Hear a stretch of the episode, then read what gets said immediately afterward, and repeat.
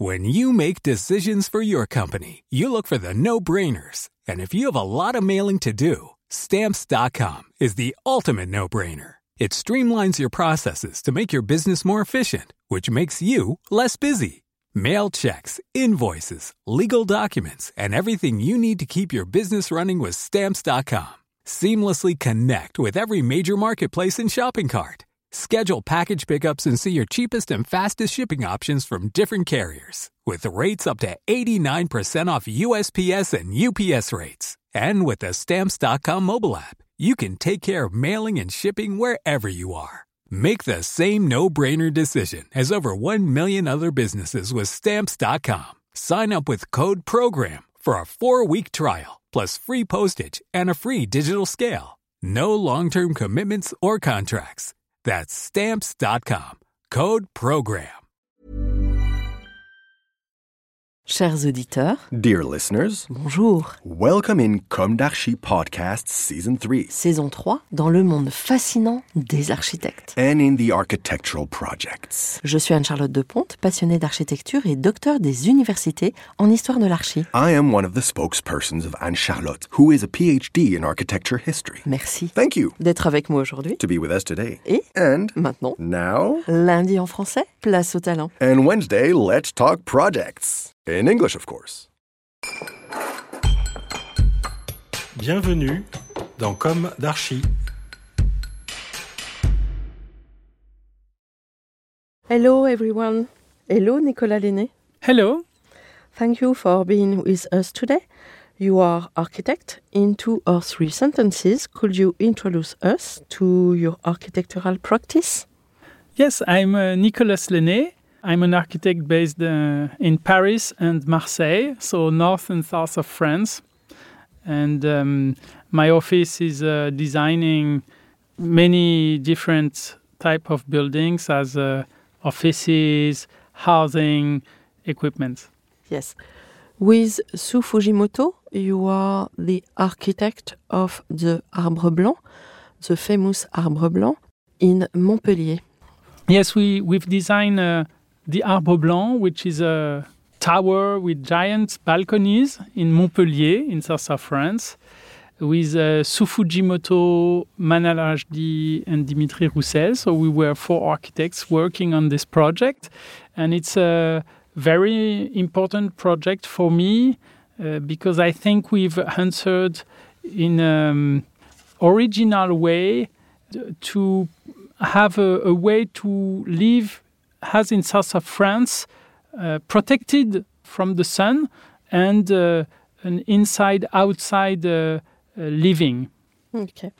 Now, could you tell us about your project Co-Living in front of Bâle? Bâle, yes. Yes. It's a project uh, which uh, we are beginning construction now, and uh, it's a building which is in the front of uh, Rhin, which is uh, the big river uh, that separates Huningue from Basel. And we have done a project with a co-living inside. Co-living is a new type of housing project where um, you can rent a room to live with a little uh, kitchen and uh, bathroom, but it's quite small, usually 18 to 20 square meters. And there are many square meters which are for the whole building for community. So you live in your room, it's very private, you will have a very nice view on the Rhin and uh, on the outside, and at the same time, you will uh, go to a very nice restaurant or to a sports room or to cinema with your neighbors. Okay. And um, could you describe the outside of uh, this building? Yes, the project has a special shape because the land was special. It's a triangle, so it has a bit like a flat iron type of building with a, it's a little bit like a boat also. So i like the fact that very close to the water this uh, building has a boat shape. And also we have done a, a project with a lot of little white lines that makes it uh, we feel it's quite light uh, from outside, and from the inside, it protects you from too much sun. Okay. And what about the materials? The material of uh, this building is uh, uh, concrete for the whole structure, and for outside, we have very small and thin metallic lines. Okay. And uh, your client? Who is your client? The um, real estate developer is Constructa. It's a Marseille based real estate developer, very interesting. And uh, the um, client, which will uh, take care of the co living, is Colonies. It's a Yes. quite new startup in France, uh, which is uh, very good at uh, developing this type of buildings. Okay. And uh, what about the team of this project? The building uh, is itself is designed by my office, Nicolas Laisné, architect, Mhm. uh, and the whole area has been um, won by a group of architects. Uh, so with uh, Jean-Baptiste Pietri, uh, Triptyque, Nicolas Laisné, architect, and Dimitri Roussel. And we have uh, every every team has one or two buildings. And when we have uh, won this project, it was um, 60,000 square meter ground. And we have proposed to do little towers and quite high buildings to keep some ground to make a, a nice uh, park, planted park. So it will be a very nice planted area uh, with all the building uh, responding each other. Okay. And um, it's designed for uh, what kind of people? Um, the project is mostly housing. Uh, so regular housing will be sold to people who, who lives uh, around. Huningue is a city very close to Germany, Rhein, and Basel. And it's a very dynamic place where a lot of people are coming now uh, because there are jobs there, and it's it's a very nice area. It's for. Uh, is it for uh, every generations? Yes, I think so because the Mm. co-living will be for younger people who have just finished their studies and they want to start in life and they have just one bedroom with uh, other people and they are also regular housing that you can buy for mostly families I can imagine there is an hotel also for tourists and there is a, a house for older people uh, also Okay. Okay. Very interesting. And uh, about the facade. The building is uh, what is uh, very interesting, I think, is that we have put the um, common places of the building, the public places, at the middle height of the building, uh, and we will have a very nice view on the Rhin uh, with this system.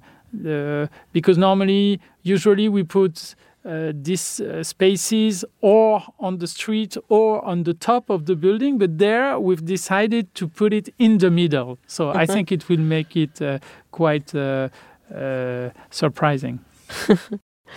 Uh, what is the schedule of your project? Uh, for the whole area, some projects are in construction now and they will be delivered in less than one year now. Mm. And uh, the project uh, I'm managing uh, is uh, uh, about to start the construction. So we will have 24 months to, to wait to see. Yes. we are impatient. Um, okay. So, thank you very much, Nicolas. You're welcome. Bye bye, everyone, and see you next Wednesday for new Com d'Archi in English. Take care of yourself. Bye bye.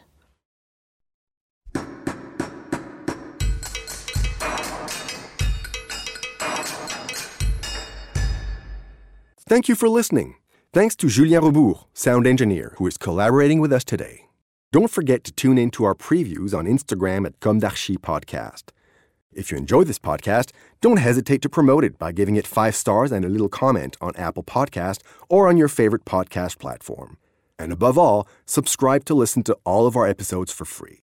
See you soon, and until then, take care of yourself.